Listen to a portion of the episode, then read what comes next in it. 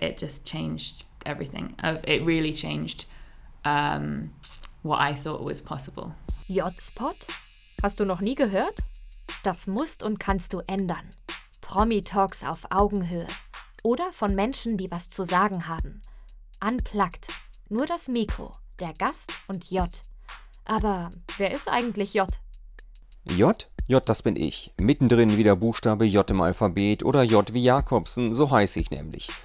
Game of Thrones, die Superserie der vergangenen Jahre, die Mutter aller Fantasy-Filme. Und sie war ein wichtiger Teil davon. Die Britin Hannah Moray, alias Gilly oder Goldie, war bis zum Schluss eine der Hauptdarstellerinnen im Film. Hannah, in Game of Thrones hast du ja lange Zeit hinter der Mauer gelebt. Im echten Leben aber wohnst du seit einiger Zeit in Los Angeles. Warum bist du eigentlich in die Staaten gezogen?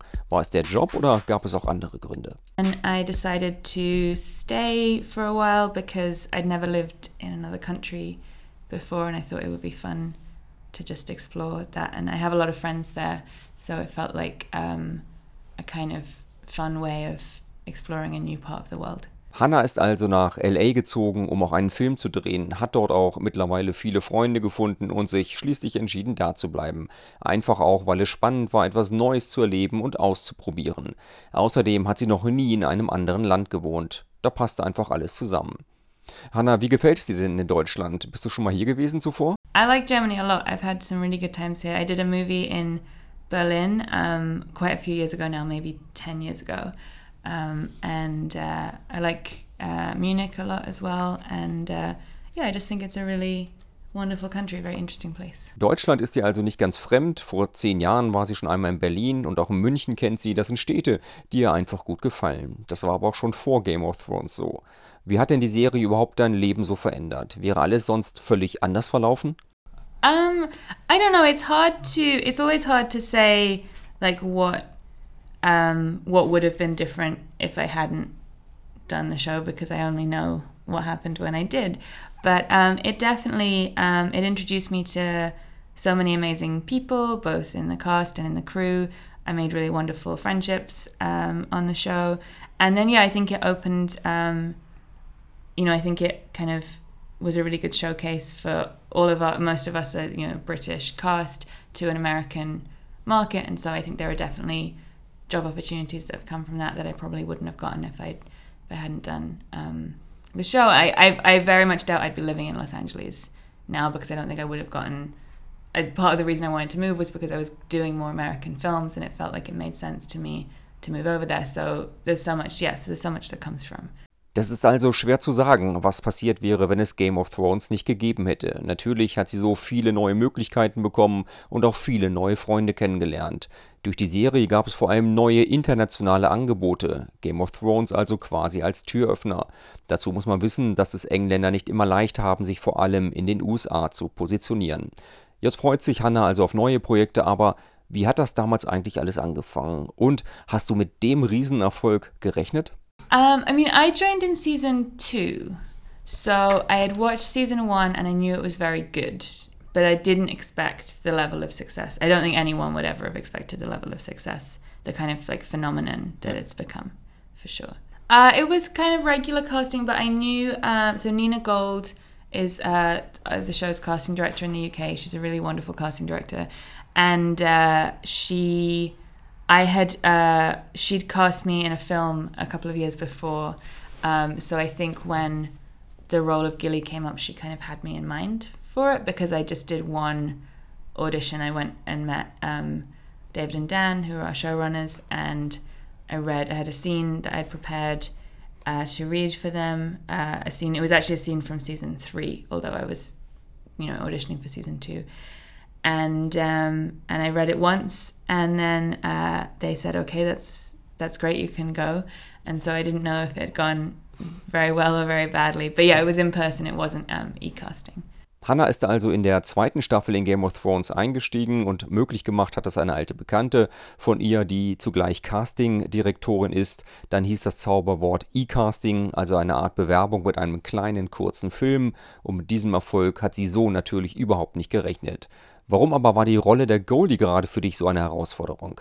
Because it's set in a world that's so unlike our own, you get to explore characters in very extreme situations. And, um, you know, there's so much, Gilly's such an unusual case in terms of her upbringing, you know, that she was really, uh, first of all, kind of, you know, systematically abused, but also she didn't know anything outside of this tiny, uh, tiny, tiny community of her father and her sisters. So um, I just feel like having grown up in like a very cosmopolitan, modern city, for starters, makes me wildly different from her. Um, that you know, I, I think the thing with her is that she, every new uh, thing that she sees, every you know, because everything she's experiencing throughout the subsequent seasons are new to her. Everything's a revelation, and so I had to kind of um, really cultivate like a sense of wonder that I think is beyond what pretty much anyone I know has, um, because we're all slightly jaded from how easily we can expose ourselves to so many different things now. Für Hannah war die Rolle der Goldie echt schwierig zu spielen. Hannah selber ist ja ein Kosmopolit und kommt aus einer kommunikativen und großen Familie. Und die Goldie im Film aber, die lebt in einer Art Mikrokosmos und ist völlig abgeschieden von der Außenwelt. Das war also schon ein echter Bruch mit dem wirklichen Leben. Hannah, das Thema Freundschaft, hast du privat noch Kontakt zu einigen Kollegen?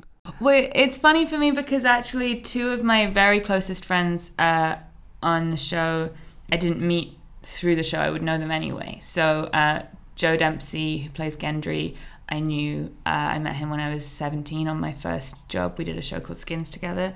So, uh, but for me, the fact that we were getting to work together again, even though we didn't really have scenes together, but we were on the same production, that was really exciting and really wonderful. And I think it's definitely strengthened our friendship to have this other shared experience together. And then um, I was actually um, I was living in a shared flat with um, Jacob Anderson who plays uh, Grey Worm, and another actor. We, the three of us are living together, and uh, that was when Jacob was auditioning for season three, and so I was there when he, you know, I was around when he got the role, and so, but again, so again, I, I was already very close friends with him, but the fact that someone I cared about so much was joining the show was really special to me. Um, but then I think that the, for me, that obviously the the most important friendship I've made through the show of someone I wouldn't have met otherwise is John Bradley because we worked so closely together, you know, portraying uh, Gilly and Sam, and almost all my scenes were with him. And we just, yeah, we had a wonderful kind of working relationship and friendship, and I, I'm really, really happy that he's in my life. Ja, einige Freundschaften sind also geblieben, die gab es zum Teil aber auch schon früher. Joe Dempsey kannte sie bereits aus der Serie Skins, aber auch zu Jacob Anderson hat sie noch guten Kontakt. Ihm hat sie auch die Rolle des grauen Wurms besorgt und mit ihm auch in einer WG zusammengelebt. Und auch Filmpartner Sam, also John Bradley, mit dem ist sie noch richtig gut befreundet. Wie war denn das Staffelende für dich eigentlich? Kam da die große Depression nach so vielen Jahren alles vorbei und wie hast du das so alles wahrgenommen?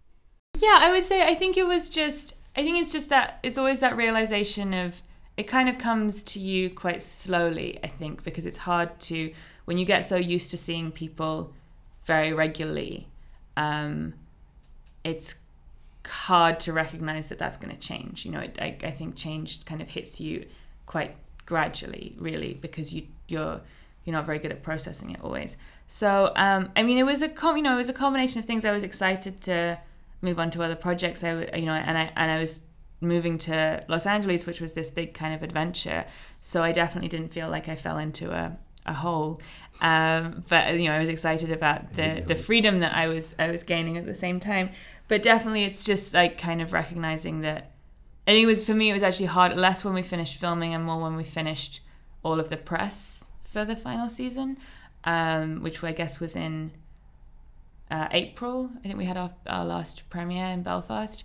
And when that was over, it that kind of felt like, oh, it's really over, and I'm not going to see these people on such a regular basis unless I really make the effort to. And because I had moved so far away, you know, they're, they're far away. But I think, you know, you keep in touch via text or email, or you make time to um, for a phone call and stuff like that. So Das Leben nach Game of Thrones, das fiel also schon ein wenig schwer, aber das realisiert man nur ganz, ganz langsam und das dauert also auch seine Zeit. Aber das ist gleichzeitig auch natürlich der Startschuss für neue Projekte. Du hast dann gleich vier Filme am Stück gedreht, die meisten davon mit realem Bezug. In Charles Manson zum Beispiel hast du auch mitgespielt. Yeah, it's a weird, it's a very weird thing that has happened uh, to me. That the last, I think I did four films in a row. That all have some basis in a true story, and three in which I was playing, uh, you know, very much a real person who who lived and existed, and. Uh, it does fascinate me. It does. It wasn't a conscious choice. I wasn't kind of saying to my agents like I only want to play real people because I'm only interested in fact. Um, and you know, I'm very like, but it was. I think it was maybe for me. It was a very interesting contrast to the kind of fantasy of Game of Thrones to play something was that was so rooted in reality. Um, but yeah, I don't know. I feel like it's uh, you know, it's a it's an honor and a big responsibility to play someone who's actually existed. On Detroit, I was was a particularly unique experience because I got to meet uh, the person I was playing and uh, and get to know her, and she was on set every day, so I had a really um, kind of important uh, connection to her, and that made the responsibility feel even greater. Actually, that I wanted to like do her justice, but um, yeah, I just think all those all those four films to me were such interesting stories that uh, I felt like it, there was no question I, I wanted to be involved in them. So it's just a kind of coincidence that they all happen to be true stories. Also Hannah Moray in Rollen mit Bezug zur Wirklichkeit, das hat sie sehr fasziniert und ist schon ein großer Unterschied zum Fantasy-Genre. Aber auch in der Komödie Dark Shadows mit Johnny Depp hast du ja mitgespielt. Das war bestimmt lustig, oder? It was very fun. Yeah, that was very fun. Uh, that was I was that was around the same time I, I was doing uh, I did season two of Game of Thrones and then I was on Dark Shadows for a few quite a few months actually. It was sort of it was a small part but i was kind of i'd do a day here and a day there and i was kind of popping in and out on that production. So i just finished university so it was really fun to go and do something that just felt so silly and um, and Johnny Depp was he was incredible to work with actually. Schauspielkollege Johnny Depp, eine große Persönlichkeit und eine neue Erfahrung für dich. Du selber hattest ja vor Game of Thrones eigentlich etwas ganz anderes im Sinn. Das Thema Universität und Studium waren dir wichtig. Dann aber hast du bei der Serie Skins mitgespielt, ein Riesenerfolg und eine Art Meilenstein in deinem Leben.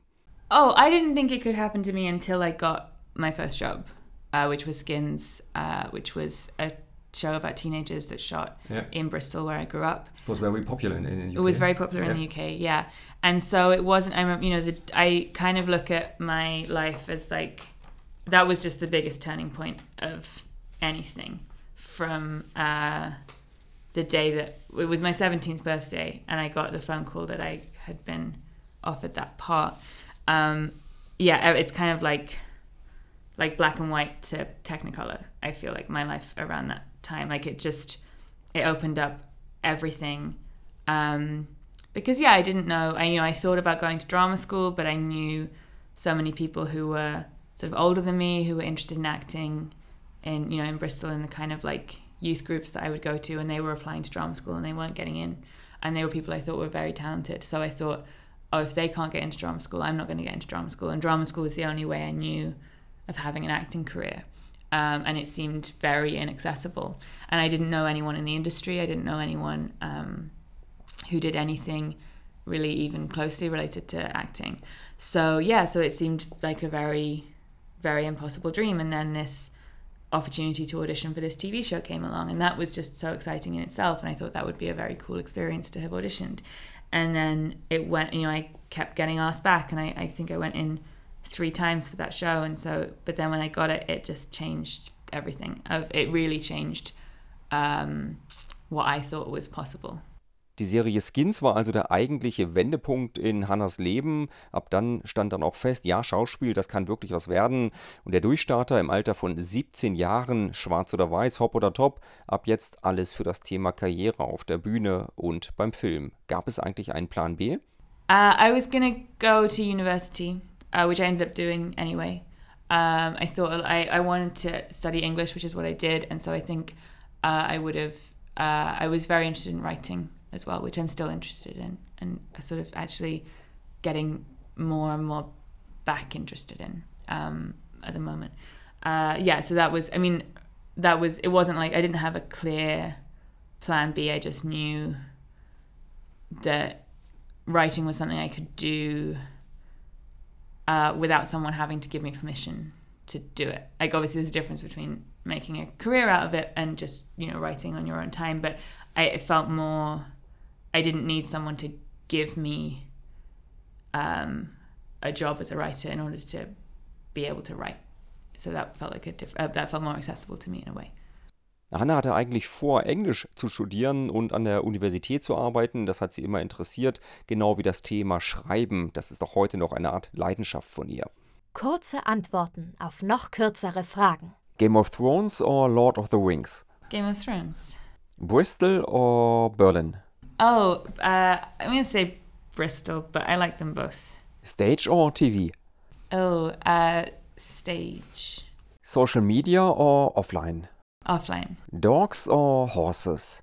Oh, uh, dog. Chilling or studying? Um, chilling, probably. me too. Okay. Von der Fantasy zur politischen Gegenwart, aktuelles Thema Brexit. Wie sehr bist du genervt von diesem Thema? Um, I mean, I, don't- I mean, it makes it makes me very sad, and it makes me very anxious, and it makes me very angry. Um, everything that's going on, and I think I, like a lot of other British people, feel very embarrassed about it. Um, I'm not saying that that reflect. I wouldn't want to make any statement about the, you know, the overall opinion in the UK because I think it's very divided, and that's, I think, something I'm struggling with a lot to process and deal with is just how divided the whole world is at the moment about so many political issues. Um, and but yeah, I think you know I am, I am very international. I you know I I live in the U.S. I've worked in the U.S. I've also worked in Europe a lot. I've done you know a bunch of films either with European directors in the UK or you know worked in Europe itself. Um, so it I guess I just I just have always liked the idea that I don't like the idea of division between different countries. Um, and and I, I like the idea that we're all interconnected by the fact that we're human. And so I it makes me sad to think that people want to like isolate themselves or cut themselves off Also eine ganz klare Botschaft von Hannah Moray. Als internationale Künstlerin findet sie es traurig, dass Menschen sich abgrenzen oder isolieren. Und gerade wenn man wie sie viel, viel in der Welt unterwegs ist, ist das der absolute falsche Weg, um in die Zukunft zu gehen. Hannah, danke, dass du mein Gast warst. J-Spot Talk to People. Weitere Folgen findest du in der Mediathek oder auch schwarz auf weiß unter j-stories.com. Die Geschichten zum Interview.